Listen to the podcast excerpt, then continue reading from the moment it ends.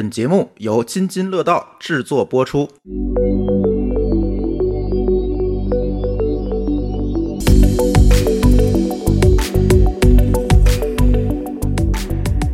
各位听友，大家好，您正在收听到的的是津津乐道和声网联合制作的播客栏目《编码人生》，我是朱峰。我是小白，除了我们俩以外啊，又有几个新的嘉宾。那么有一位嘉宾呢，在上期的节目里已经出现了，我们的冯岳，冯大哥。大家好，我是冯岳，是声网的合伙人和技术 VP 啊。我今年工作大概二十年，是一个老程序员了。哎，还有一位呃，我们今天刚刚请来的场外嘉宾，这不是声网的员工了是吗？对，嗯这个嘉宾啊，厉害的很。以前是知名大厂，现在呢刚刚跳槽成功，所以今天到一个更知名的大厂了。对，现在刚刚呢邀请，就所以说邀请他今天来给大家去聊聊关于跳槽这件事儿。那当然，具体的细节呢，我们还是让嘉宾自己来介绍一下自己。哎，大家好，我就是最近刚刚从那个阿里本地生活跳槽到货拉拉的郑移东，啊，然后呢，我个人的话呢，就是呃之前在饿了么呢是负责整个物流移动端的团队，然后现在在货拉拉呢是负责那个国际线业务，啊，然后我平时个人时间的话呢，就一方面比较热衷于就是社区的事业，对对对，做贡献，然后呢自己也有一些个人爱好，比如说画漫画之类的，啊，大概这样。很少遇见能画漫画的程序员是吧？是的，这跨度有点大，因为我们写代码靠的是逻辑，但画画想好看要的是审美。哎，对。那么呢，今天既然我们聊的是跳槽的话题，当然呃有一个重要的角色我们不能忽略掉啊，也就是我们要知道 HR 是怎么了解这件事情的。所以今天我们还有一个来自 HR 方向的嘉宾。呃，大家好，我是埃菲，我是声网客户端的 HRBP，然后我应该声网是我加入的第一家互联网公司吧，所以我是过去一年半时间都是跟我们的冯大哥一起合作的，那很高兴能够在这在这里分享我的一些观点。嗯，哎，呃，为什么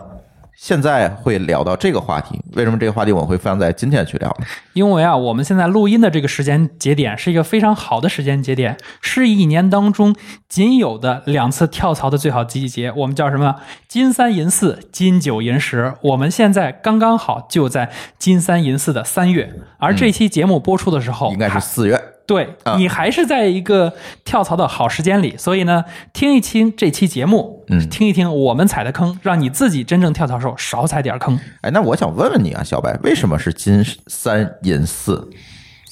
呃，这有什么说法吗？我之前不太了解听的一个梗是这样的，就是金三银四的点是什么呢？年终是奖吗？对哦年终奖一发大家赶走了，因为年终奖没发，你你走了这有点亏，所以呢，年终奖一发好，大家就跑了。所以也有一些公司他们会故意把年终奖再往后拖一拖，让你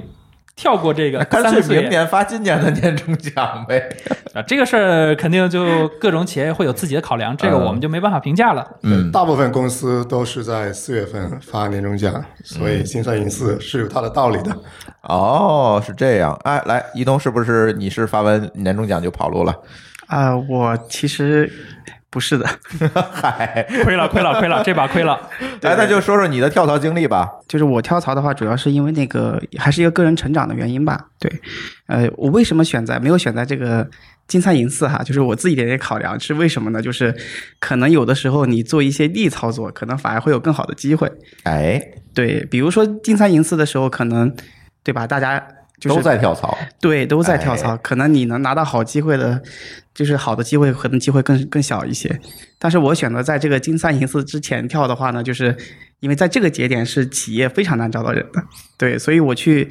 各大厂啊去面试的时候，其实可能会有更好的机会给到我。对，这是我的一个考量的点。嗯，蛮鸡贼的一个考量。对，也挺好的呀，你 省得被 HR 拿去比较了。HR 一看我没有别的 candidate 了，我直接选你得了。对，另外其实还有一个点，就是因为。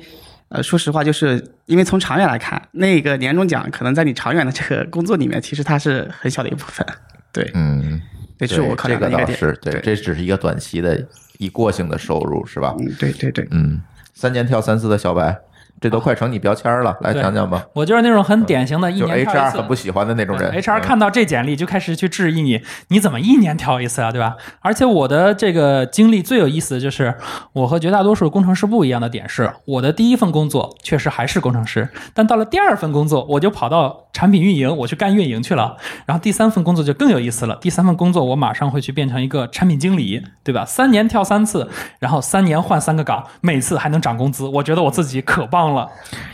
凡尔赛。来，冯冯大哥说说吧，因为你的工作经历和这个资历肯定都比他们两个人要久得多。呃，讲一讲你的这个跳槽的心路历程吧。好的，我自己跳槽呢，呃，我想我大概参加工作这么多年吧，呃，总的跳槽可能也不到十次吧，啊、看起来也不少啊。一般来说，我会呃考虑两个呃点，一个是我觉得可能我在现在这个公司或者现在这个状况下，呃。技术能力不太够嘛，想找个地方去磨磨练我的技术能力。那另外一方面呢，是可能我觉得我技术能力够了，但是这个方向或者待的地方机会不太好，想去找一些更好的机会啊，主要是这两个原因。那我想，呃，我参加工作的第一次跳槽，那时候还是在学校的时候啊，还没工作呢，对吧？呃，那时候啊、呃，我是很早很早就知道我后来以后一定会当程序员的啊，这个啊决心可能是在上大学之前就下了 啊但是呢，你就发现说。哎呀，虽然你下了一个决心啊，持续在努力当程序员，但你发现你在学校里老也写不好程序啊。这时候你越到毕业的时候，你就越焦虑啊。你怎么感觉这个写作业你都会，为什么写一个商业化的软件你就不会，对吧？那这个时候怎么办呢？毕业以后要失业了呀，嗯啊啊，所以啊，当时很自然的想法就是，嗯，你怎么去找到一份那个兼职，然后你从零到一的去对，磨练自己。嗯从零到一的过程，你是越早启动越好、啊。当时呃也是那个互联网最火的时候啊，一点零的时候，互联网泡沫还没破裂啊。那时候，比如说你去搜狐，可能你当个兼职一个月。啊，一周可能去个三天，六千块钱可能啊，但是啊，对于我来讲，我更多的是从长线考虑嘛，我会啊选择去一些能够真正的让我的技术能够得到锻炼的地方，所以我反而会选择一个那个可能薪资比较少啊，但是能够让我自己有收获的地方，这是我可能那个最初的一个跳槽啊，跳槽。那第二个跳槽可能说起来有点那个，就是可能其他的原因了啊，是因为那个因为我在北京读书嘛啊，原来那个从来也没有想到说有一天会来到上海啊，因为南方人可能对我来讲，要么在北京，要么在广州、深圳更合适一点。哎对对哎对怎么就跑到上海来？嗯啊，说起来都是因为爱情。嗨，一点爆料开始。都是因为爱情，所以就是那个呃，这个原因就到了上海了。但是到了上海，其实啊、呃是没有资源，你也不认识人啊。在北京，你好歹有同学、有朋友，嗯，还有你兼职过的那些啊、呃就是你领导啊、线下可以给你介绍机会的这些对人脉资源就都没有，全部都没有，对，啊，就是呃，基本上相当于裸跳，然后现找、啊。但我当时给自己那个定了两条路，要么往上走，要么往下走啊。往上走的意思是，我是做那个那时候还有 Windows 哈，嗯，做客户端开发，嗯啊，然后我觉得。要么得往上走，做服务端开发，啊，服务端开发也比较酷，嗯对吧？啊，要么往下走，啊，做那个嵌入式，啊，啊，就两个机会，我看啊，选哪一个嘛？啊，正好那个就有一个第二个第一个 offer，就是一个外企的一个啊嵌入式的机会啊，我在那边就干了啊，可能有七八年啊。那那个机会呢，其实呃。给我带来很大的一个收获啊，因为我是真正的从一个应用软件层到呃做非常底层的那个，比如从那个 bootloader 啊，从那个啊上电第一行代码嗯写起啊，写啊一直写到上面去，嗯啊，让你能够对整个那个计算机系统有一个非常深刻的一个理解啊。但是你就发现那个工作，啊，它。对你个人能力其实还是呃蛮有帮助的啊，你能够获得很好的成长啊。但是它的业务非常稳定啊，我们是在当时在一个外企做那医疗器械，业务空间那个平增长非常的平缓啊。你在那边做三年、五年、十年，甚至十五年，可能就都那样。都那样啊。你你三年以后你就重复自己，是，啊啊，所以呃你待久了以后，你就会有危机感啊，有危机感。你又开始焦虑，啊，你像外企，它会每一年都做呃组织架构调整，对吧？嗯每一年可能也许部门的头就换了，或者那个团队又调整了，你做新的产品方向啊啊，然后慢慢的你就会有焦虑，焦虑完以后怎么办呢？啊，那时候我就想说，哎，我虽然在这种比较传统的啊这种瀑布式开发的这种软件企业里，嗯啊或者设备开发式呃企业里啊做了这么多年，但是其实真正的这种啊现代的软件企业或者说互联网的那个软件企业这种新的开发模式，比如说敏捷啊对这种还不会啊，我那时候就起了一个想法说，哎，我想到微软看一看啊。所以啊、就因为这个原因，然后我去了微软。那啊、微软确实在那个软件工程领域，真的是我觉得说它是不是第一也是第二啊，因为它能够啊、全世界的范围把上千人的团队组织起来，然后大概按一定的节奏，比如说两年我交付一个很大的产品，它这个工程能力就非常非常厉害，啊。是是的，这个是我从可能从个人的一个软件开发的层面啊、进化到了一个软件工程嗯啊、层面的啊、一个一个认知的提升哈。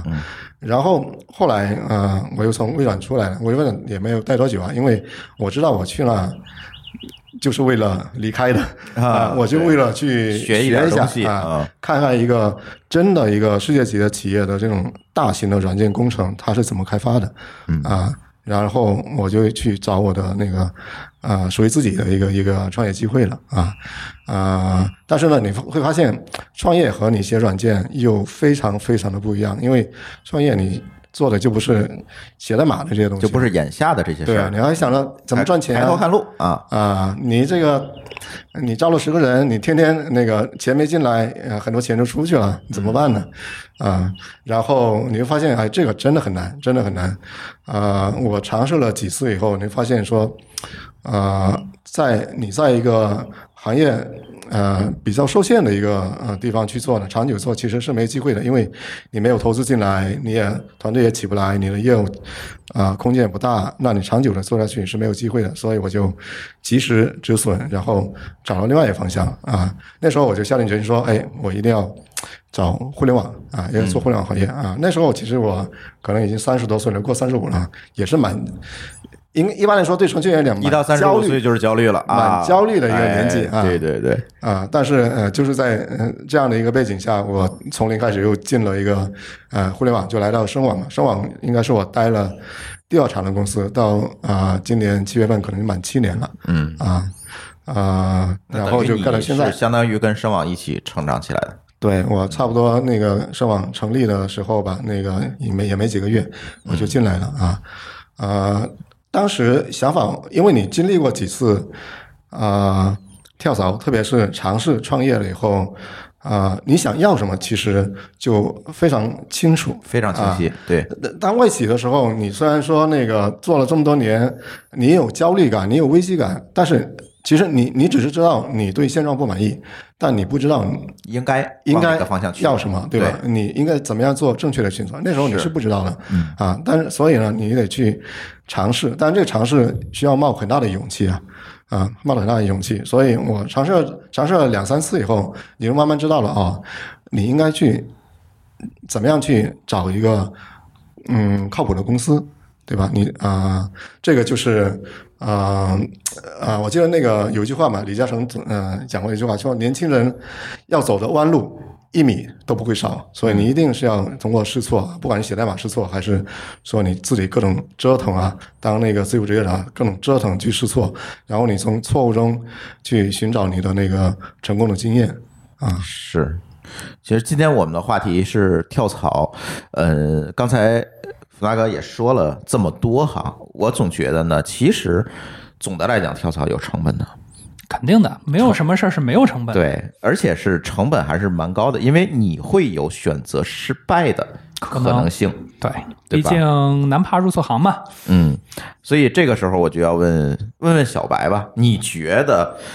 在如此大的一个不确定性之下，为什么大家还会纷纷的去选择跳槽，因为现在很难像我们的父辈一样哈，在一个单位工作二十年、三十年，工作到退休就 OK 了。他在中间可能很难或者很少想到我要换一个工作，换一个，甚至是换一个方向，很难。但是像我们呢就不太一样了，可能跳槽换工作就成了一个常态，尽管这里面有一些不确定因素。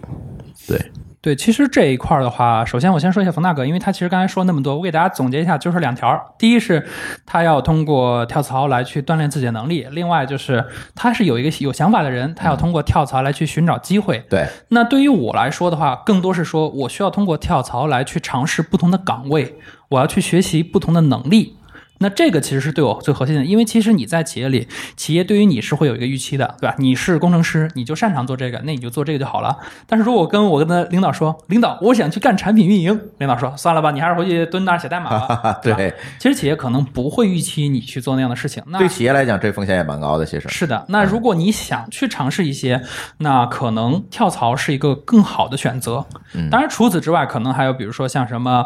啊、不一样的一个企业的一个类型，那可能会有不同的工作机会，甚至是可能有一些收入增长，这些都有可能。但我会觉得说那些东西相对其实更其次。对于我来说，我会更关注的是我能否在不同的领域、不同的行业去学习到那些更新的或者说更有用的知识，因为这个东西对扩展你的能力面儿。对，因为它对我的长期来说是更有价值的，因为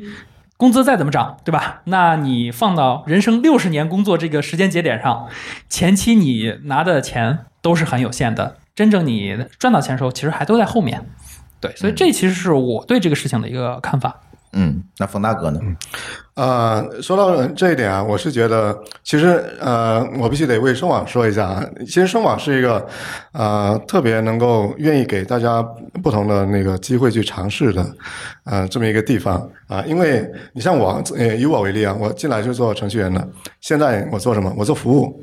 我管售前，我管售后啊，我还做那个交付啊。我现在还有一个职责叫产品经理啊，呃，所以啊，我相当于是在同一个地方尝试了不同的啊、角色啊，也干的呃怎么说呢？也有痛，也有快乐啊，啊，所以这个是我觉得是那个互联网是呃，我觉得呃，我我人生做的非常正确的一个选择，因为这个是一个充满机遇的地方啊、你只要有能力、有想法，那个像互联网的公司，他就特别愿意给你不同的机会去尝试。嗯嗯那我们 HR 小姐姐可以聊一聊，在你的日常工作的过程当中，因为你肯定会第一个面向我们的求职者，那你觉得在这个过程当中，你觉得他们主要的或者是绝大多数人他跳槽的这样一个目的，或者是他希望于跳槽能够给他带来什么？哦，我觉得呢，刚才几位说的都包含吧，比如说，呃。最直观、最简单的，可能很多人是觉得说他的薪资上有期望，那他会选择跳槽。那刚才这个小白也提了，说可能我希望我是一个多面手，我能够得到一些业务上的提升，或者是做我想做的事情。其实这一点在目前的一个跳槽的这种 motivation 当中是占的比重很大的。呃，还有就是说刚才冯大哥提到的这种锻炼的机会、自我发展的机会，甚至我觉得就是比如说可能包括企业背书啦，比如你从呃中小型的企业跳到相对知名的企业，那你会得到这个企业的背书，接触到这个领域内行业大神、技术大咖。比如说我加入到声网的初期，我是有听说我们这个大后端大后端的刘大哥啊、被誉为那个我们声网的西加加活字典。对，啊、那像我前一阵子有参与我们的这个技术答辩，正好有跟他有合作。其实我会发现，他无论从这个认知和对技术的这种这种怎么说精专程度上，是真的非常就是高于我觉得我我之前认识的程序员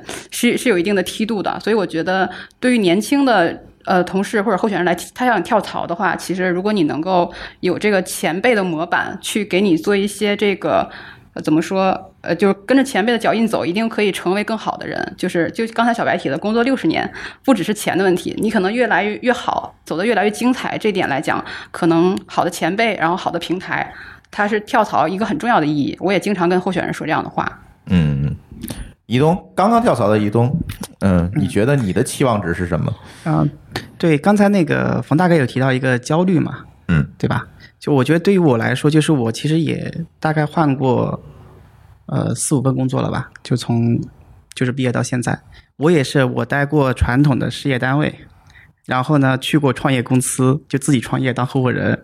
然后呢也去过类似国企，嗯。锦江集团，嗯。对，然后去过互联网公司饿了么，对，就之前的阿里本地生活，然后也在现在就是像呼啦啦的话，它其实属于一家呃国内和国际的这个业务它都做的一个公司，嗯，，对，呃，然后其实对我来说就是比较，就整个过程中就整个就是焦虑和成长，这是我的一个状态，就是我每到一定的阶段的时候，我突然发现，比如说这个团队。就是我在往上走的一个空间比较小的时候，到天花板了，对，到天花板了，我就觉得我很焦虑，我很，因为我觉得我还年轻，对吧？我不成长，我就在退步，所以这是我促促使我去跳槽的一个很大的原因。对，呃，说到我最近的一份工作，比如说我为什么要跳，大家都知道我其实我原来是做后端的，但是就是在第一个单位是做后端的，做大数据的，然后转到了移动端，因为创业嘛，就那个时候是移动的热潮，然后就一直在做客户端。哦，对，但是客户端呢，其实有一个特别大的焦虑，就是每一个客户端都有一个做后端的心。对，这就是客户端的一个焦虑。所以我在我之前公司的时候，在那个本地生活的时候，其实那个时候我已经晋升到 P 八了嘛。然后我其实也尝试过去摸一些后端的那个项目，但是感觉总是没有什么抓手。啊好，名词又来了，词儿来了，词儿来了。啊，对，没有很好的一个抓手啊。然后为什么选择到货拉拉啊？两个两个点。第一个就是因为我之前有说过，在社区其实我是有做过一些那个翻译的工作嘛，嗯。然后我觉得我的英语能力相对还可以，就是，然后呢，我又很想有一个这样的在工作中去长期锻炼的机会，而呼啦啦这边给我的一个机会是国际线嘛，所以他平时的日常交流工作，包括你面对的业务方都是国外的人，这一块我觉得是比较吸引我的一个点。哦，对对对，相当于是对个人能力的一个更好的锻炼嘛。那第二个点就是因为我现在是一个业务线的技术负责人，就是我这个团队业务紧密的去结合起来，对，而且是因为我这个、这个团队的技术栈也会更丰富，而不是说只有什么客户端的开发，嗯嗯也会有后端的开发。我觉得这个对我来说是一个。对我来说就是一个成长的过程，因为我之前在那个团队有这样的焦虑，而在这个团队我能获得这样的成长，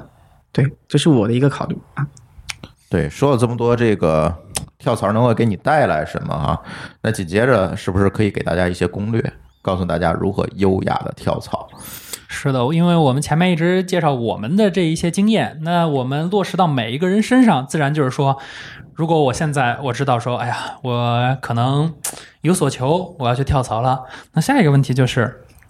那你什么时候，或者说在什么样的情况下，我们觉得说可能跳槽是一个好的机会？因为其实跳槽，我们刚才说，它其实是一个成本很高的事情。你跳好了，那这事儿你赚了。可如果但也可能跳坑里。对，所以说呢，呃，我们觉得可以先定义一下，那什么样的情况下你去跳槽是一个可能至少我们觉得会是一个比较不错的理由，因为其实，呃，这些年嘛，我们说网上经常有图说不同阶段的人那个离职的原因嘛，说什么那个，呃，九零后是不开心离职，然后九五后是那个老板说话不好听还是怎么的，就是离职。然后到零零后就是老板不听我的话，我就要离职。其实我们去以这样的一个角度来去看这个事儿，就会发现这些东西很无厘头，对吧？我们相信，其实大家在自己真正去做跳槽不会这么想，不会这么想，对，但我们不排除肯定会有一些奇奇怪怪理由。那我们觉得说，可能什么样的理由会更合适？那这个时候呢，我们其实大家可以来说一下啊、自己觉得可能什么样的一个点会是一个不错的跳槽的点，就是什么事儿会让你觉得说，哎，我该跳槽我。该跳了，嗯对吧？其实刚才移动就说他一个很好的点就是他发现他的天花板已经到了，哎对吧？我在这儿确实没办法再往上走一步的时候，那可能我可以出去找一个更好的机会。那我们可以再问一下我们的另外两位嘉宾，先看一下冯大哥，来看一下你。给到这些我们说这些职场同学们，就是如果他要跳槽，那可能什么样的理由会是一个更好、更合适的理由？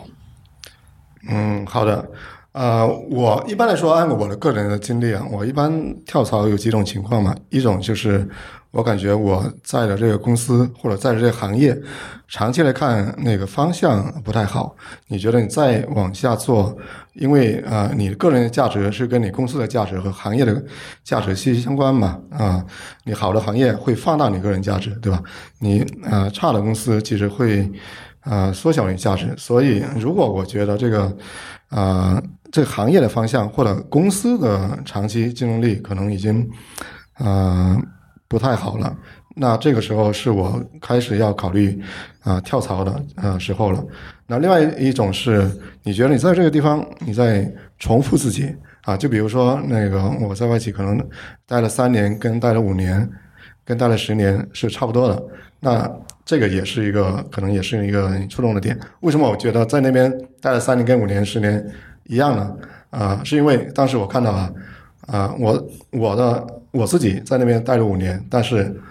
我的领导待了十年，我的领导的领导待了十五年，领导的领导的领导待了二十年，那你就知道，其实你个人，呃，确实很多时候是没有机会的啊。那你为了，如果你的个人不管是职位上没有发展，或者能力上没有发展也好，这时候可能你就要想到说，你是不是要看一看那个新的机会了啊？我呃在也面做过很多面试啊，那在面试中我看到一位那个比较悲催的。比较悲催。比较悲催的那个候选人是，他呃连续三次跳槽都是被动的，要么这个公司黄了黄了，嗯要不这这这裁员了，嗯啊、要不就是他呃又黄了，这种人你还敢招吗？呃，这种人你就想，哎，他怎么这么倒霉啊？怎么倒霉？然后，当然，这公司他呃不好，或者说这个呃业务不好的时候，有没有主动思考过说，你是不是应该想一想啊、未来啊、还是说你就被动的等到最后一呃最后一刻？啊，这个其实也是，如果我们作为那个面试官去看那个候选候选人的话，也是会看的一点啊，有没有那种主动思考的意思？你到底在想什么？啊，这是我呃对那个如何优雅的那个跳槽的一个一些建议啊。那更多的是说你要主动的去思考你的积极的规划你的人生道路嘛。嗯嗯，来问一下我们 HR 小姐姐吧。呃，一般我们在面试的时候，基本上都会遇到一个问题，嗯，你为什么从上一个公司离职？呃，这个时候呢，我就相信他可能会有大量的经验和数据来告诉我们，嗯，这些人都是在什么样的一个情况下选择的跳槽呢？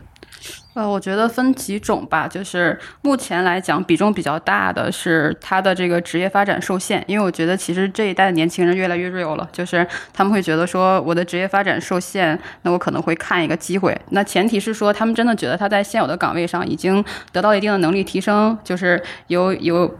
由白纸变成了这个有色彩的纸的，对吧？然后他觉得说他想变成油画，那这个诉求没有在内部得到一个反馈或者得到一个满足，如果没有的话，其实他可能会想想向向外突破，这种比重比较大的。那其实可能，比如说搁前几年可能还比较多的是，比如说地域啊，然后薪酬是不是没有达到市场价值啊这一类，这一类为了爱情的，对，啊也有对对这一类，就是它相应的比重可能这两年就比较降低了啊。那为了爱情也有，比如我们冯大哥是吧？跨越半个中国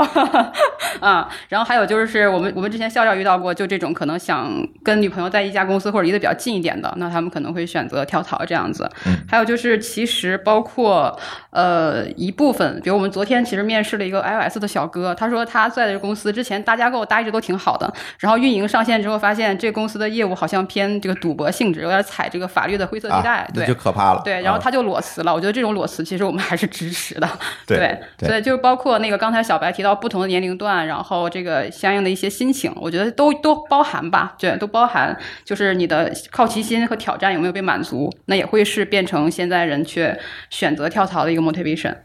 嗯，哎，刚才提到裸辞这个话题，我特别特别感兴趣。来，小白，你先说，你裸辞过吗？我裸辞还挺正常的。嗨，对我从第一家公司出来裸辞歇了一个月，然后才去找的下一家，第二家也是这个样子的，所以对于我来说，我觉得还挺正常的。就是所谓裸辞，就是我先不找下家，我先辞了再说。对，因为对于我来说，我可能那个状态，我就是说白了，就是我就是不想在这儿干了，对吧？我对于我来说，有没有下家不重要，重要的是我现在不想在这里，所以我就选择 OK，我要离开。对，所以其实对于我来说，我会觉得说，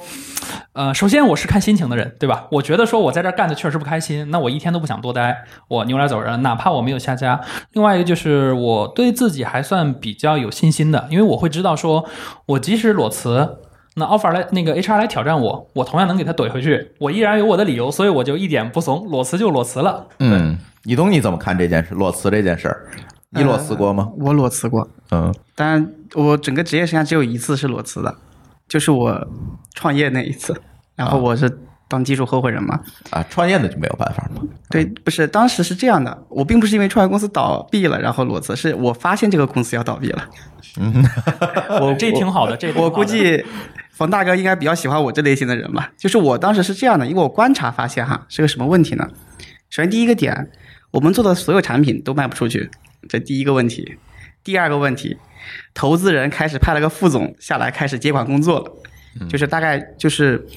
呃，公司倒闭前一个月吧，大概是这个样子。公司倒闭前一个月，我发现哎，好像不太对，我说那我得赶快撤，然后我就把所有的，呃，就工资我也拿到手了，然后项目奖金我也拿到了，然后我就辞职了，甚至公司为了让我找方便找下一份工作，还给了我一个类似什么最佳员工的一个荣誉嘛，对，然后方便我去找下下份工作，然后我就裸辞了。裸辞是因为我那个时候公司还挺好的，对，其实就是反正是好聚好散嘛，对。嗯然后那个那个公司其实是在烟台，对。嗯然后我因为我家其实在上海这边嘛，我那个时候我也是我很多朋友建议我说，以你的这种性格或者说你的这种能力，你应该去大城市，会有更好的机会。所以当时我就毅然决然的从这个地方裸辞了。裸辞了之后回来上海，我大概是花了两个周的时间，然后就找到下一份工作。对，这也是我唯一的一次裸辞经历。然后其他的所有工作都是没有任何休息的，无无缝衔接，然后去开始骑驴找下一份工作。马是吧？对对对，是这样的。嗯，啊，从我们 HR 的角度，你觉得多吗？这种裸辞来的，我觉得近年来稍微多了一些，对，但是其实大家更随性了是吗？对，但是其实我觉得作为 HR，我说裸辞这个话题是比较尴尬的，它有它的两面性。其实我是想给到呃想裸辞的同学一些参考建议，对，你是要裸辞还是不要裸辞？对，比如说，其实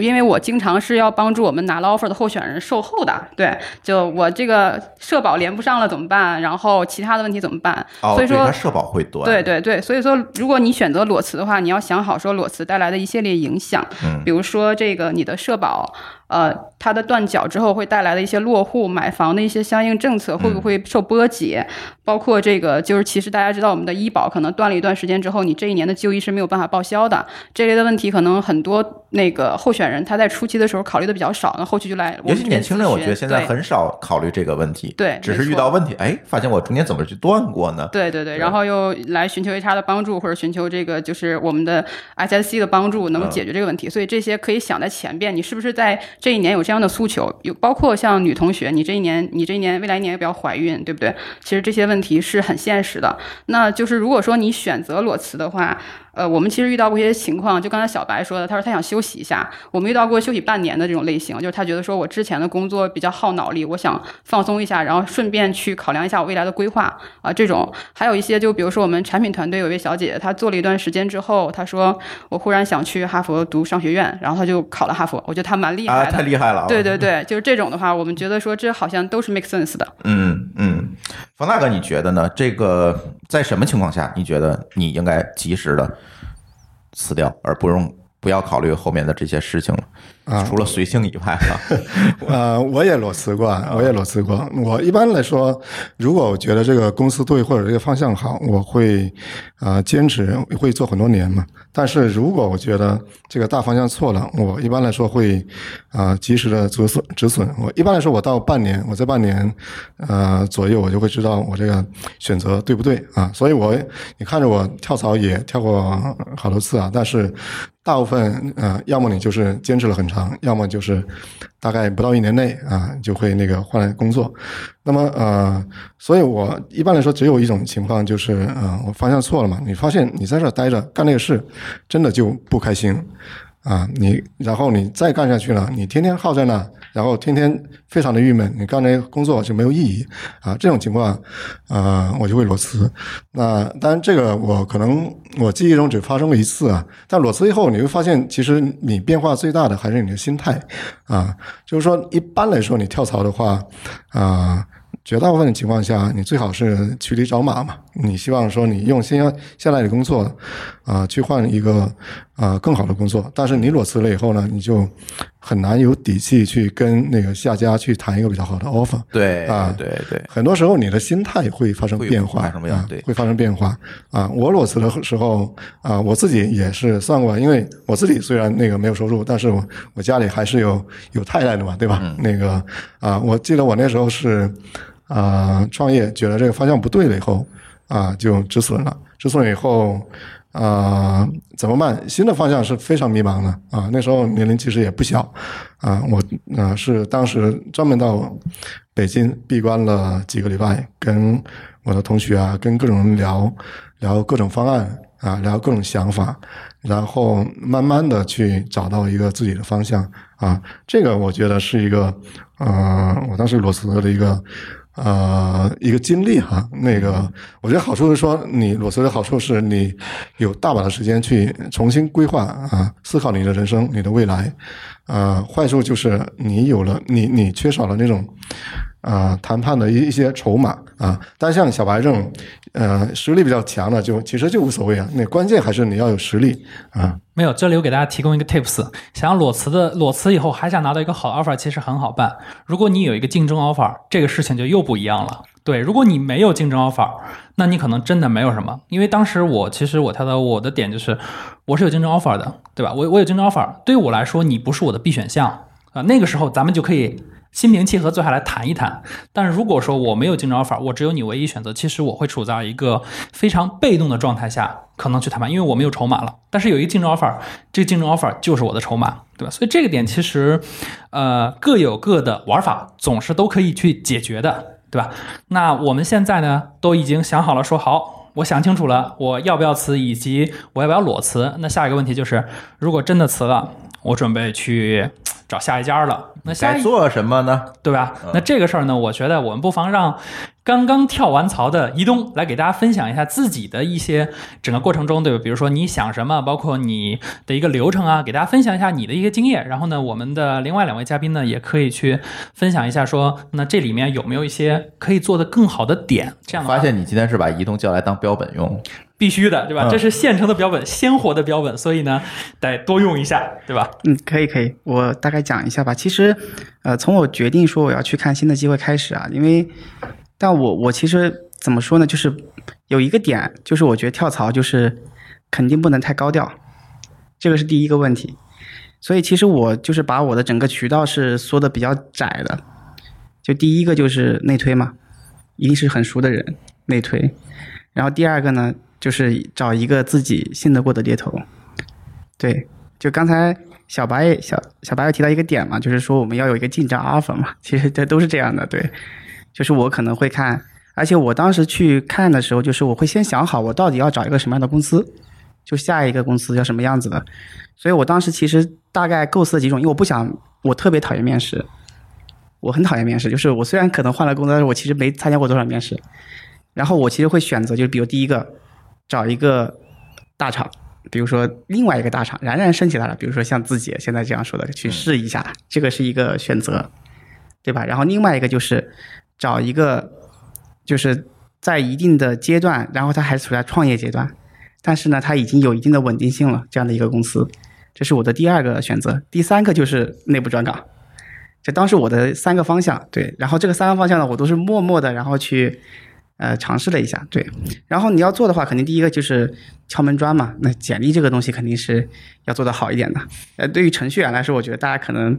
我比较推荐的还是用 Markdown 这种做的比较好看一点的这种干干净净的，然后把它转成 PDF，这样是一个比较好的一个简历的东西。就是比如果是一些别的网站上其实导下的那个简历，有的时候可能并不是那么好看或者那么工整。这是我推荐的一个点，对。然后简历呢，其实就是我一直觉得，就是你换工作的时候，其实刚好就是对你这几年的复盘。嗯，对更新简历的时候，其实是一个复盘的过程。对，而且这个这个过程其实非常重要，是为什么呢？就是因为简历是很短的，你一定要把它精简掉。比如说，就算你经历再丰富，你也将能在一两页里面把它写完。那这个时候要体验的什么东西？就是你最近这段时间最精彩的部分。嗯这个时候你要复盘，就是你要对你的人生做减法了。你要你要把你这个经历做减法，你要把这个这段提炼。对，做减法做提炼，你要想着，哎，我这个里面最最好看的这个事情是什么样子的，对吧？而且你在不同的阶段，其实做的事情不一样的。就我们经常讲一句话，就是屁股决定脑袋嘛。就你可能比如说，我当时还是一个初级、中级工程师的时候，我在做一些什么样的事情，对吧？然后当我到了一个资深的阶段，我做什么事情？然后后面我带团队，然后做 team leader，我这个时候我需要做什么事情？然后哪几件事情是非常精彩的事情？包括其实我也一直说，我从来不把自己局限在一个公司里面，我是把自己的眼界是放在一个行业里面的。那我在这个行业里面做过一些什么样的事情，在这个简历里面我都要去显示出来。我觉得这个是准备这个简历的时候需要比较注重的几个点。对，然后接下来就是说，还是那个就是渠道要要要隐私一点，对。然后接下来就是面试了嘛。其实我觉得现在还挺好的，因为现在最近有一个很好的点，就是因为疫情的原因，所有的公司全部改成远程面试了。哦对，比如说我在上家公司跳槽的时候，我还要考虑请假的问题，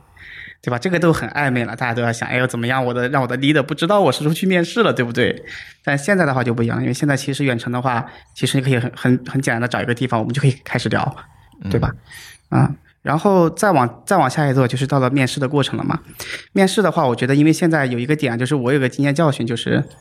呃。我在有一个面试里面，就是因为我的网络不好，因为现在是远程面试嘛，我到一个网络特别不好的地方，那个面试官根本听不清我说的什么。对，所以我觉得如果是远程面试的话，大家一定要给自己找一个非常好的环境。首先，这个你自己处理的环境要安静，然后尤其是网络这一块，尽量不要有一些网络不好的点，这个其实是要去注意的。对，然后再往后的话，就是说你尽量就是啊，就是刚才小白 讲那个，就是经常 offer 嘛，你可以互相去，就是去抬一抬。对，当然当然也不要太过分啊，因为我觉得说实话，就是我一直提倡的，就是你在这个工作的下一份工作里面，你这个所谓的钱是要有个正常的涨幅的，你不能说要求一个太太变态的涨幅。我觉得这个东西，就像说的，人的路是一步一步走出来的，你千万不能有那种说我要一步登天的想法，我觉得这个是不健康的，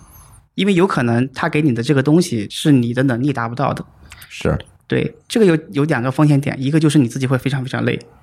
你要去达这个点；另外一个点就是你可能就算很累很累，你也到最后满足不了这个要求，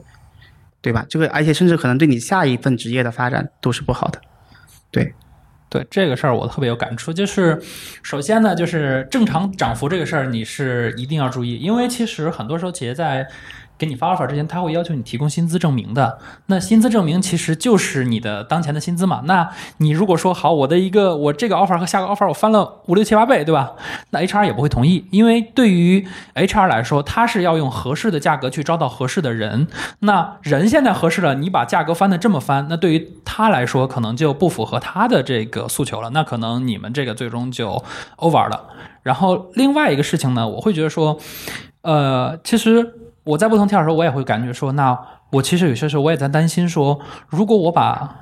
收入拉得太高，它可能会让我损失很多的机会，因为你的这些沉没成本会变得非常的高。嗯，你再到下一份工作的时候，可能机会什么一切都很好，唯一的问题是他的收入跟你差距太大了。但问题是你的收入被上一家公司养的，对吧？你整个生活水平都上来了，你已经没有回退的可能了。那这个时候你可能就会很遗憾。所以这个点，我觉得大家在跳槽时也可以考虑一下，正常涨幅别太夸张。就是你说的这个问题，就是一个收入预期管理的问题，就是你怎么管理你对下一家公司给你收入的一个预期。而且现在我觉得可以再跟大家聊一聊，嗯，其实现在收入可能也不是仅仅体现在我能够得到的一个薪资待遇上，可能更多的会考虑到呃股权的激励、期权的激励啊等等这些。这些小白，你觉得你有什么观点吗？呃，我觉得这个点其实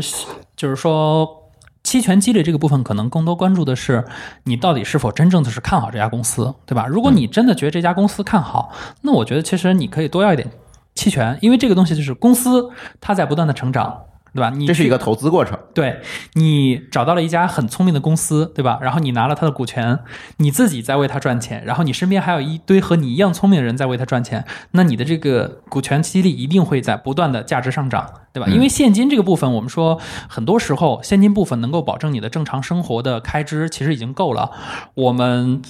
并不一定非要说在特别年轻时候拿特别多钱，因为这个东西是一把双刃剑，它确实让你过得很好，但也可能会把你送到地狱里面去。嗯所以这个时候，我觉得有期权这个期权的激励其实是一个很好的补充，就是可能现金没有那么多，但因为有了期权的激励，你的整体的 offer 其实是一个更高的 offer，然后呢，你的未来也会变得更加的可期。对，因为我那天跟冯大哥去聊这个问题，他也觉得个人成长应该是最重要的，是吧？对，嗯呃，就收入的增长和个人成长哪个更重要？我觉得两边是要匹配会比较好，因为，呃，如果你呃要求的那个收入的部分那个增幅比较大的话，呃，会后面会带来一个入职以后啊，会带来一个呃，就是公司对你的期望值对公司对你的期望值会非常高。那如果你短期呃达不到公司的期望值呃期望值，它是可以忍受的。但是你长期，比如说一年，我觉得最多两年吧，我觉得两年都很长了啊、一年内你达不到预期的话，其实你的绩效一定是不会好的。所以这个，嗯、我觉得，呃，你到底选收入呢，还是选那个个人成长？呃，最好你是要匹配啊、长期来看，还是要选那个呃个人成长啊，能够持续给在个个人成长的机会啊，会更好一些啊。但这个是我自己的，啊，我自己的一些那个呃认知啊，那个我一直都是追求那个个人成长啊，追求这种长期的目标、长期的成长啊，复利思维啊这种啊。刚才说到那个是一个延迟满足感非常强的人。呃，我是一个呃喜欢深度思考的人，就是我我可能做事反应没有那么快，但是我希望说，啊、我想的非常清楚了以后，啊、然后我去做出选择，啊，这样的话，我我知道我知道那个我的选择其实是一个那个长期的选择，不是一个短期的选择啊。短期的选择的话，可能你信任少一点，我不在意啊，但是我一定要长期看到方向，让我觉得有希望啊，这个是我最看重的啊啊。本质上我是一个长期主义者，对，嗯。刚才说了这么多好处哈，你看跳槽又加薪啊，又有更多的机会，天花板还能提高一点，我有更多的发展的空间，哎，但是一样，就像我们节目刚才一开始说的，这个跳槽也有可能会跳到坑里，是吧？是的，因为现在呢，企业良莠不齐，对吧？而且这些年搞创新创业，我们看到了大量的优秀的企业起来，但同样我们也看到了大量的不太靠谱的企业把大家坑了一波，然后跑路了。所以这个事儿呢，对于大家来说，我们跳槽有风险，跳槽需谨慎。嗯，我总觉得这里有一个关键词，就是好聚好散。对，好聚好散可以让我们很多时候少掉很多的问题，就是因为我们很多时候到了最后，大家都在撕破脸了要去讨论一些事情，结果搞得所有人都不愉快，可能甚至给我们自己去背上一些污点，所以这个时候我们可能这个投资可能就真的是失败了，而且会失败的非常的厉害。对，所以这里有两个个层面的管理问题，一个是你如何和原公司进行管理问，第二个就是跟你的新公司如何管理这个预期的问题。刚才我说到的好聚好散呢，可能就是跟你现在这个公司，哇，我要离开了啊，那老板找老板聊聊吧，对吧？这个时候呢，你就会在这里出现很多很多沟通上的一些技巧和问题。呃，冯大哥，你觉得在这个好聚好散的这个层面上，我相信你也不仅招了很多人，也送走了很多人啊。对我自己也呃 亲自被送走呃走过，对啊、被送走可能倒还没有还没有都是那个 亲自走把老板送走，啊，我觉得对，呃，我觉得人在江湖嘛，其实口碑是最重要的。哎，啊，你工作几十年，你一定要有一个口碑，嗯啊，所以呃，在我呃这么多年工作里面，不管是我主动离开，还是说，嗯、我那个我的员工离开啊、我都希望尽量尽最大可能的去做到好聚好散啊。我离开的时候，我可以做到说，啊，我可能今天下午就要走了，我中午。上午到中午，我一直还在那个全力处理工作啊，一刻都不闲着啊。下午要交接的时候，把所有东西交接接好。我基本上离开了每个公司，我都是啊，尽量做这做到这一点。包括走了以后，他会有什么问题来找过你，你啊，我也会尽力帮忙啊。你留为好的口碑嘛啊。那我处理。呃，处理呃员工离开的时候也是那个做，呃，基本上都能做到呃啊好聚好散吧。甚至有的员工他走了以后，可能有的时候啊是因为他绩效不太好啊、离开了，那他会想着说。嗯、我到下一家的时候，哎，我来请你做个背调啊，你你你配合一下啊。一般来说，我都会那个尽量去啊、配合啊。然后呢，我呃还有一个特别特别好玩的例子，就是也有一个嗯员工他啊、觉得在这边那个确实啊、绩效很难做得很好嘛，那主动呃主动离开，呃，然后甚至他有时候那个。呃，跟团队之前也有过一些矛盾啊什么的啊啊，在这种情况下离开的。那他离开之前，他还主动请我那个啊一对一吃饭，然后还主动请我们那个团队的同事啊吃饭，在最后一天啊啊，那这个啊这个行为其实我觉得是很加分的，因为给他留下了那个好的口碑嘛啊。当然那个团队请那顿饭最后还是我掏了钱哈、那 个啊，但是他那个主动的提出这一点，说哎我想请团队吃个饭啊啊，这个嗯呃我觉得是其实如呃是我们在职场中的人嘛，我觉得那个能够做到的啊一个。算是一个典范吧啊，所以我是非常希望啊，不管是做员工也好，还是做管理者也好，都希望能够做到好聚好散。嗯，对，而且我觉得在跳槽的时候，是不是也可以考虑一下这个企业的这个，你调查一下目标企业的这个情况。对，因为其实，呃，还是我刚才说问题嘛，就是现在有不好的人，同样也有不好的企业，那你可以去做一些。很基础的，其实我们现在互联网有很多公开信息，那通过这些基础的公开信息，你就可以排除掉一些非常不靠谱的企业。比如说，我们是最常见的，对吧？那我可能我要去一家企业，这家企业可能不是说什么业界的知名企业，那我们通过搜索引擎简单的搜一下，说，哎，这个企业有没有什么坏的一些名声，对吧？如果他坏的名声确实不太好，那我可能就主动跳过这个企业，我去下一家。或者是呢，你也可以去到一些企业信息的公开网站，比如说政府就有专门的查企业信息的网站，你可以查一下这个企业，对吧？比如说它的社保，对吧？每年交了多少人？你进去一看，一百多号人，结果一查社保每年只交两个人，对吧？那这个肯定是有问题的。所以这些其实有一些很基础的方式，你就可以把一些最不靠谱的企业给排除掉。那剩下的很多时候呢，可能真的不是说你通过外界的一些信息去可以屏蔽掉的。不过刚才呢，冯大哥其实提到了说他去帮同学做背调。那其实我们在离职的时候啊，我们除了背调，还会有两个东西和我们息息相关。一个是离职证明，对吧？没有这个东西，你到下家企业，人家都不一定给你办入职。然后另外一个就是啊、这些年在互联网圈经常被提到的一个词儿，就是离职时候可能要签竞业限制。哦，对，嗯，那这两块呢，我觉得我们可以让我们的 HR 小姐姐来给我们重点解读一下，因普及一下，对吧？对扫扫盲。离职证明和竞业限制呢，其实都是他们最正更专业。嗯，首先说到离职证明哈，就是因为 HR 在面试候选人的时候也会问你的离职原因，那么你最好是据实以答，因为我们相信你在任何一家公司，大家都是为了工作，其实没什么深仇大恨。对，就是因为公司后续会启动背调嘛，那你的一个诚实程度就会决定了这个 offer 最终能不能走到最后。比如说我之前在外企，我们其实呃。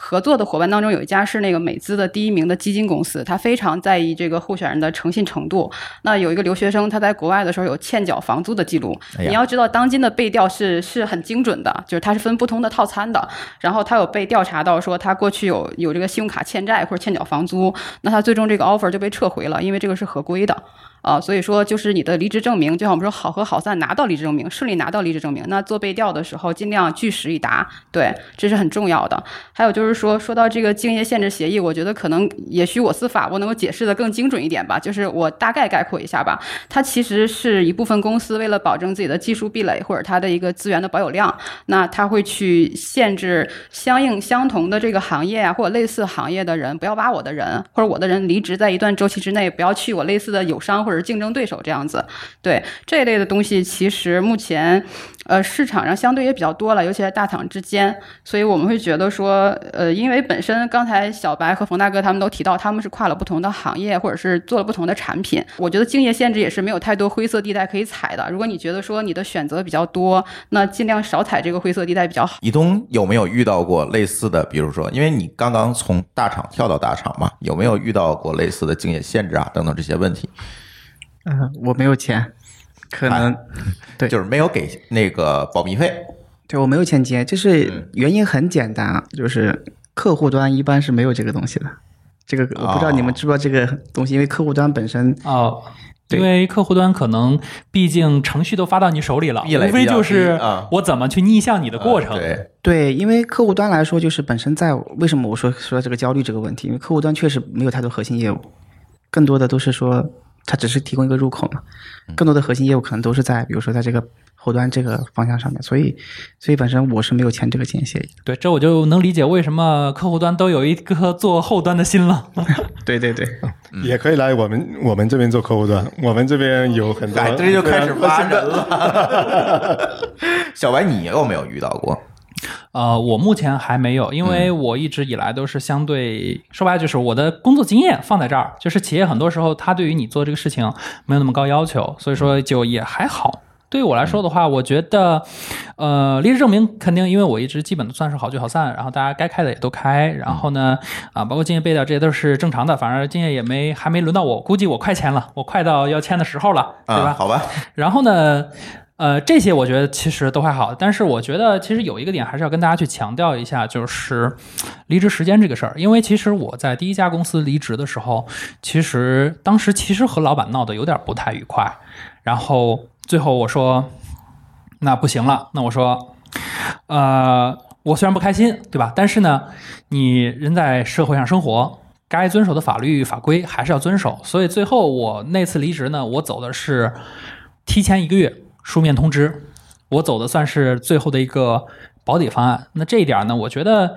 呃，一方面也是跟大家去聊一下吧，包括我们也可以让 HR 小姐姐来去解读一下关于离职这个事儿。然后另外就是，我其实我还是太建议大家，就是你别太随心。虽然说你跳槽这个事儿可能随心一点，但是一旦碰到法律法规的这个事情上，还是严格是按照法律法规来，因为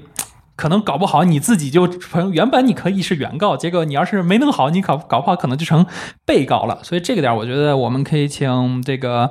HR 小姐姐来给我们解介绍一下，就是说，比如说啊、离职的时候，对吧？说走就走，可能会有什么风险啊？包括任性离职。对，就别太任性。我反正我的建议你别太任性，但具体咱们还是听 HR 小姐姐来去给咱们具体说一下吧。嗯，其实这个我觉得，就江湖上有句话嘛，就是说人离开平台其实比较轻的，就是我们可能姑且相信说，任何一家公司离开了谁不会不能运作。那么就是你其实去到下一家公司，你明天去、下周去和下个月去，可能这个这个差异性不会特别大。所以还是刚才小白说这句话，就是或者刚才冯大哥说的好聚好散，因为其实你可能目前在的这家公司，它需要你去做交接。其实交接还是比较重要的。那如果说大家能够说通我一个月的时间离职，或者你或者 HR 尽快的招到了这个 backfill，我可以两周离职，其实这都可以谈的。甚至如果说，也许你的前领导也很重视你呢，你提到离职之后，他又想想挽留你，那你给自己一定的时间和空间，是不是有了一个在内部没有挖掘到的机会，突然就掉下来了，对不对？啊，那如果说是你，如果是个人原因，说我和我的领导不快呀、或者是下家公司 HR 就就让我早点入职啊，我觉得其实这个都是在协商范围内的，就越是这个时候，这个。哎，我觉得这话不该 HR 说，但是那个不是说就是不要得罪小人，对，所以我觉得就是走走一个正常的这个流程是比较必要的。甚至我觉得，如果你的下一家公司足够重视你，其实他会给一定的这个时间带宽。比如说我们冯大哥这边，哦，我们也是客户端啊，移动，就我们客户端这边的话，其实我们有招一位这个资深的工程师，那我们其实要等他三个月。那我这边其实就跟冯大哥商量了一下，我们就等他三个月。对，所以我觉得很多的事情都有他的解决方案的，就这个时候不要钻牛角尖儿，因为是非常时期。对，这个时候就尽量的还是说去跟领导去请辞，对吧？然后如果实在请辞不了，那法律规定了，你口头通知加提前一个月的书面通知，一个月以后你就可以放心走了，因为法律上说了一个月以后你再走没有任何责任，所以这个事儿呢也还好。你如果真的不开心，最多也是待一个月，一个月呢，在你人生的漫漫长长的几十年里，这都是一个小问题。对，刚才呢，HR 小姐姐提到了一个很重要的一个信息，就是。我现在拿到了一个 offer，对吧？我准备跳了。突然这个时候，原公司说：“小伙子，你可不能走啊！我给你加钱，好不好？加钱好不好？啊对吧？”那这个问题，咱们几位嘉宾来看有没有什么想法？那我先请一下冯大哥，你来说一下你的看法吧。啊，这个确实也是一个常见的情况，我自己也遇到过，就是我想走，呃，被加钱，啊，也遇到过说，呃，那个有候选人呃想来，但是公司把他挽留了，啊，那我是觉得说，啊，但凡你一候选人想离开，对吧？起了这个念头，你一定是。呃，有了一些不开心的地方啊，这这种不开心一般来说你都不是意气用事啊，应都是长期积累下来的啊。你长期积累到一个点以后，你受不了了，你走了啊。所以啊，呃，我是觉得，如果是因为那个公司给你加了一点钱，然后你留下来，你是没有解决你的根本问题啊。你长期影响让你离职的那个原因，你到底是什么？啊，有没有想清楚啊？如果你没有啊想清楚，那就是可能有点有点任性啊。走了以后啊，你或呃还有一种情况就是，啊、也许啊，有的人会拿这个啊、跳槽来跟公司谈判，对吧？那个呃谈加薪，但这个我觉得是一个啊、我个人不太建议做的一个操作啊啊、因为如果你拿这个东西来跟公司谈判，那公司如果啊呃如果短期他离不开你，他可能会答应你的要求，但是。啊、公司也会记一笔账，说，哎，你这个人有这种行为，可能未来我得小心一点啊、你可能啊、我不知道什么时候别列到了一个小本本上。对，嗯、所以啊，一般来说，你要呃跳槽的时候，你轻易不要跳。你要跳的时候，你一定要想的很清楚，你到底为什么跳，对吧？如果你已经想的很清楚了，为什么那个公司加了一点钱，你又离呃留下了，这个原因你一定要找到。而且你以后跳的时候，其实啊、人家也会问你啊。啊、这个逻辑嘛，你是否你是否对你的长期规划、你的啊、认知是否非常的清晰？这个其实你是找下家的时候，他也会特别关注的啊。就是所谓你这职业规划是什么？对你有没有一个长期的一个目标啊？你有没有一个非常清晰的一个主见？还是随波逐流？还是呃被动的等着？嗯呃被跳槽啊？是那这个问题放到移动这儿，现在突然阿里本地生活说：“小伙子别走，给你加钱。”你会怎么选？啊、这个问题我说实话就是，呃，我所有的离职都没有人给我提过加钱这个事情。没有，现在你可以想了，假设他提前了，不是，我觉得假如假如是吧？但我觉得绝绝对不会在我的考虑范围之内，因为在我的整个职业生涯里面，钱是我最后一位考虑的。嗯，真的是这样的，就是我在我整个职业生涯里面，就是所有的涨薪都不是我自己提的，都是被动的。然后包括，因为我始终觉得，就是你的付出是能得到回报的，对吧？就是你的付出是能看到的，只要是你是一个有能力的人，他自然会去说给你做这样的一个涨薪，对吧？当然，当然也有一个问题就是，反正你时间长了肯定会被倒挂嘛，这个是很正常的。但我能理解，能理解这个事情，因为我觉得在我的职业生涯里面，我觉得对我来说最大的一个成就感是别人的认可，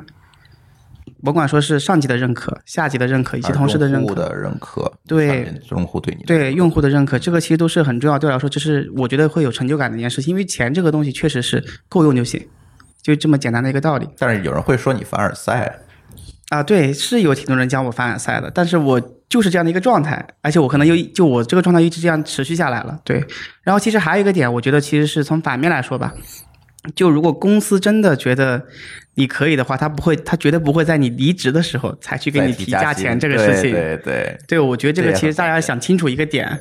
就是这个东西往往都是在公司，可能公司是有别的原因才会去在这个这样的一个阶段给你去提这个事情。对，所以我觉得大家还是要，就像刚才冯大哥说的，真的要想清楚自己在这样的一个做这个决定的时候，到底你要的是什么东西。嗯，对，其实你比如说像我说我跳槽的时候会会有竞争 offer 这个事儿嘛，那其实我自己其实很讨厌说，我拿了你的 offer 以后，我有了另外一个竞争 offer，我再跟你提你给我加钱，因为我我很讨厌这个原因是很简单，就是我为什么从第一家公司离职，就是因为老板威胁我，他说不让我走，因为我这个人经就经不得别人威胁我，你威胁我说不让我走，那我就要走我就要走，对吧？那同样的，就是去谈 offer 这个事儿，我也是会觉得说，我自己不喜欢被威胁，那我会预期别人也不希望我被威胁，那我就会和别人说，就是我跟你谈这个价就是这个价，对吧？后面我拿到更好 offer，最终我没有去，那我就会重新告诉你我没有去，但是我不会再跟你谈价。因为我们这次不合适，那没有问题，对吧？可能你对我的评估，可能我就值这个价，但是我不希望拿这个事儿来去威胁你，给我去涨钱，因为我觉得这个事儿就是还是刚才冯大冯大哥那个逻辑，我入职我离职的时候跟你谈加钱，和我入职的时候让你给我加钱，其实最后的结果都是一样的，企业都会觉得说，哦嘿，这个人对吧，有点儿拿个小本本先记下来，先记下来。所以说嗯。这个事儿其实是我为什么，就是我也不是很喜欢说你在最后这个时候，其实这个东西其实很多时候加钱这个事儿真没那么重要，因为你的这种不快乐是长期来的，不会说因为多了这点钱你就会非常快乐。除非这个钱真的是说，就我们说多到不可想象，但我觉得啊，就是我们现在目前绝大多数人没有到说企业要花一个天价来留住你的时候。对，是这样。而且我是觉得更重要的是跳槽之后的你的工作安排，或者是跳槽之后你对新公司的一个面对新公司挑战，你应该怎么去应对？对，因为我们跳槽呢，其实是一个很阶段性的事情。我们跳完跳槽是可能只是这一个点一个时间点的问题。对，但更重要的是，可能进入到一个新公司以后，那你要去思考什么，你要去做什么，对吧？那这个时候呢，我们就重新把话筒交给一东，然后让这个刚刚跳槽成功的同学来去介绍一下自己的想法。嗯，可以吧？就是呃，其实就是进入新工作的话，我觉得还是一样的。就是其实我觉得你进入一个新公司哈，其实呃，跟你接接手一个新项目，其实理论上是差不多的，只不过是公司这个东西会更大。对，就你来这个公司之后，其实有很多东西你是不知道的，对吧？这个整个公司的业务的背景，对吧？这个业务发展的情况，对吧？然后这个人员的情况，然后以及说这个项目当时的一个情况，就是很多事情嘛。就我总结为就是说人和事儿这些东西是你要去关注的，对，所以就是会有一个比较长的适应期，就是你有一个点就是要把心态放平。很多时候我觉得进入新公司就是千万不能着急。就是有的人可能进入一个新公司之后，因为他原来，尤其是比如说他他原来在原来这个团队可能比较顺利，对吧？可能他就突然进入一个新的一个环境，他可能会不适应。但是我觉得不要着急，因为很多事情都是有一个过程的，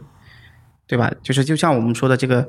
就是试用期嘛，我们试用期肯定会有一些有个有个一个阶段，你的试用期会有一些成果产出来。那这个时候最重要的点就是说，你要对这个试用期这个阶段，你要做一个比较长期的规划。对吧？比如说我们是三个月的试用期，那这三个月你最终要产出的东西是什么？你要想清楚。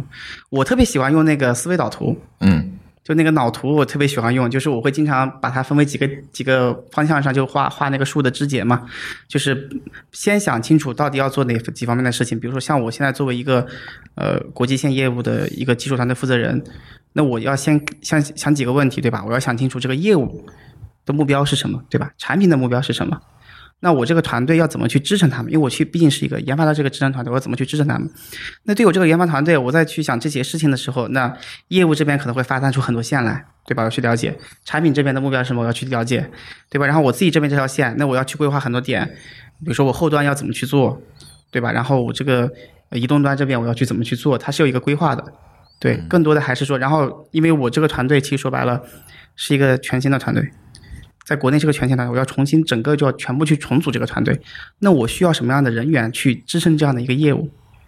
对，这个我觉得就是你首先还是说要就是要先不着急，然后去思考清楚这些问题，然后你再去做一个详细的计划，你怎么样去按部就班的去把这些事情去给它推动？我觉得这个是就是你在这个这个入职之后，你需要去想清楚的一个问题。就就好比其实你就是接手了一个新项目一样，是，对，只是它的事情变得不一样了。你可能不要操之过急。对对对，你在原来公司你接一个新项目的时候，可能就是这你可能没有一些别的成本，比如人的成本，你现在暂时不用考虑，对吧？但是你还有那个就是那个这些这块这块东西，你可能会更熟悉一点。但是在一个新公司的话，就是这些事情可能会变得更复杂一点，但它仍仍然是能梳理清楚的。嗯，就是我们先想清楚，然后再去做动作啊。今天也特别感谢移动请了一个假跑在我们这儿来录音，是吧？今天还是个工作日，作为回报呢，允许移动来打个小广告呗。可以可以，非常感谢哈。就我其实是带着任务来的，对，呃，现在呢就是呃，我其实上午刚跟我们的 HR 聊过，就是货拉拉现在是什么一个状态呢？就是我们其实刚才我也聊到，就是我在选选型的时候，我会选择一个就是在一个比较后期的一个融资阶段，而且就是一个比较好的业务发展的公司。货拉拉就是我非常。看好的一个点就是，它目前就是在一个呃，虽然还是在创业阶段，它不是说一个完整的哈创业阶段，但是它确实整条业务就是包括整个我们的呃在国内的发展，在国际上的话，我们其实现在在这个东南亚呀、然后在这个拉美地区啊，都有非常好的一个市场占有率，对，所以现在其实整个机会都是非常好的。对，然后现在的话，我们整个技术团队呢，就包括技术团队、产品团队、运营团队，都处在一个这个扩张和升级的阶段。就是招人呗，对，所以机会特别多。就是大家如果有有兴趣的话，就是想想，比如说想来这样的一个一个团队去给自己一个快速成长的空间的话，我觉得大家可以通过我后续的这个邮箱来联系我啊，嗯就这些。对，我会把移动的这个招聘信息放在我们节目的 show note 里面。大家如果通用通过通用型播客客户端来收听我们的节目的话，你可以在 show note 里面看到移动这一边货拉拉的招聘信息。那这个借着这个贵节目的东风，我也打一下广告吧。其实顺着刚才移动那个话，他觉得说他找工作是通过内推和猎头嘛，但是从我的工作经验上来讲，我会觉得这两部分以后的这个份额会缩水，因为我觉得我对招聘这一块还是比较有自信的。可能我们全年用猎头的一个数量是比较少的，那我其实会希望给广大的年轻候选人一些建议，就是其实你可以对你感兴趣的企业关注他们的企业官网和他们的招聘公众号，比如说我们声网的企业官网，其实上面还有一些 demo 是吧，冯大哥，你可以看看我们的代码质量，然后包括我们的这个 Agora Jobs 的公众号，它的这个整个的呃全链路的职位是非常齐全的。你走内推或者走猎头，如果我不开放这个职位给猎头呢，或者如果你的小伙伴并不了解我这个团队，比如我客户端这边的团队的职位的情况呢，那可能你会在我们的公众号上得到更多的信息，供大家参考哈，也供移动参考。好可怕呀！你们 HR 们。那最后呢，我代表广大吃瓜群众来问一下我们的嘉宾，特别是咱们的 HR 小姐姐，对吧？那我们听众肯定是可能听了节目，他最终还是选择要去跳槽。那这个时候他往往会遇到一些问题，对吧？那我先提第一个问题，第一个问题就是跳槽频率高隐含了什么意思，对吧？在作为 HR 的视角，你看这个问题，那会看到是这样的有什么问题，以及说。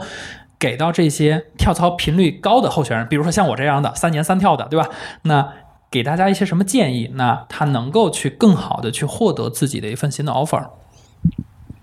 我觉得这个分两个维度来说吧，呃，比如像小白，你是其实在。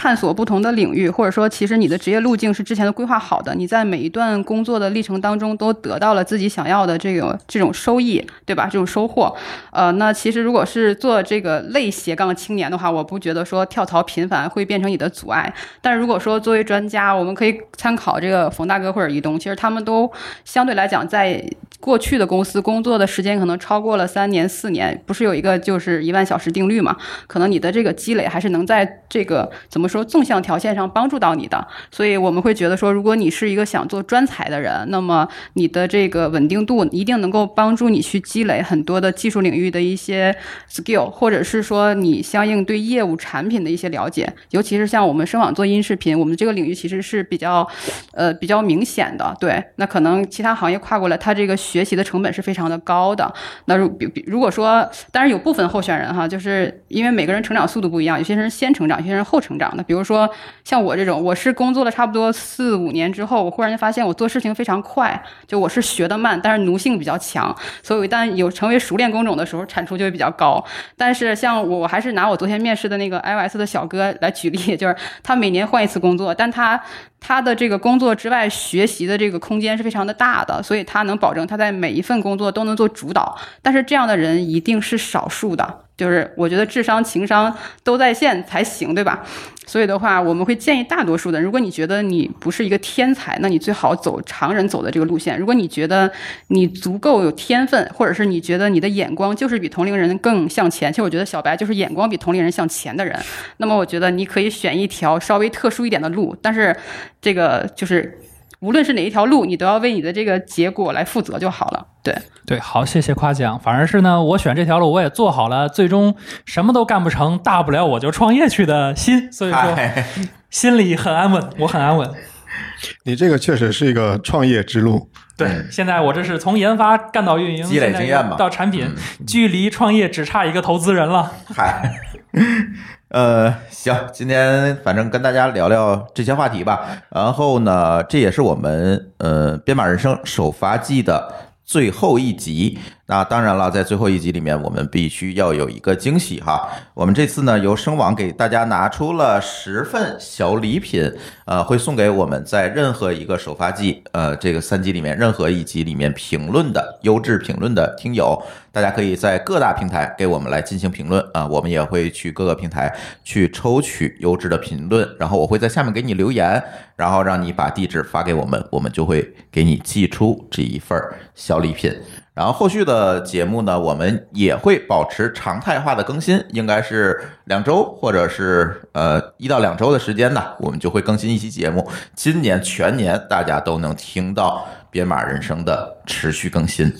嗯，行，那我们的这个编码人生的首发季这三集，我们就先聊到这里。感谢大家的收听，也感谢今天移动不远万里的过来参加我们的节目。行，也非常感谢编码人生能邀请我来这样的一个节目，这也是我第一次参加这样的一个这种呃播客的一个一个录制。呃，希望以后有更多的机会来跟大家分享我就是对我的一些心得吧。一定会多抓你来录音。对，一东呢是一个很好的样本，对吧？工作很优秀，业余生活也很丰富。以后呢，咱们有机会就抓他来录音。啊，行，可以，可以，没问题。嗯，那行，那我们今天的这期节目就先聊到这里，感谢大家的收听，我们下期节目再见，拜拜。拜拜。好，谢谢大家。嗯，谢谢大家，拜拜。感谢您收听本期节目，同时您也可以收听我们制作的更多博客节目：科技乱炖、品质生活、津津有味、厂长来了、拼娃时代、串台、科技先生和蓝海之下。在您收听的平台上直接搜索即可找到以上这些节目。如果您觉得我们的节目对您有帮助，欢迎以购买周边产品的形式来支持我们。关注我们的微信公众号“津津乐道播客”，天津的津，欢乐的乐，道路的道，进入周边产品菜单购买即可。如果您愿意参与我们的更多讨论，可以加主播的微信号 d a o 幺六零三零幺，加入我们的听友群。本节目录音设备由罗德麦克风友情赞助。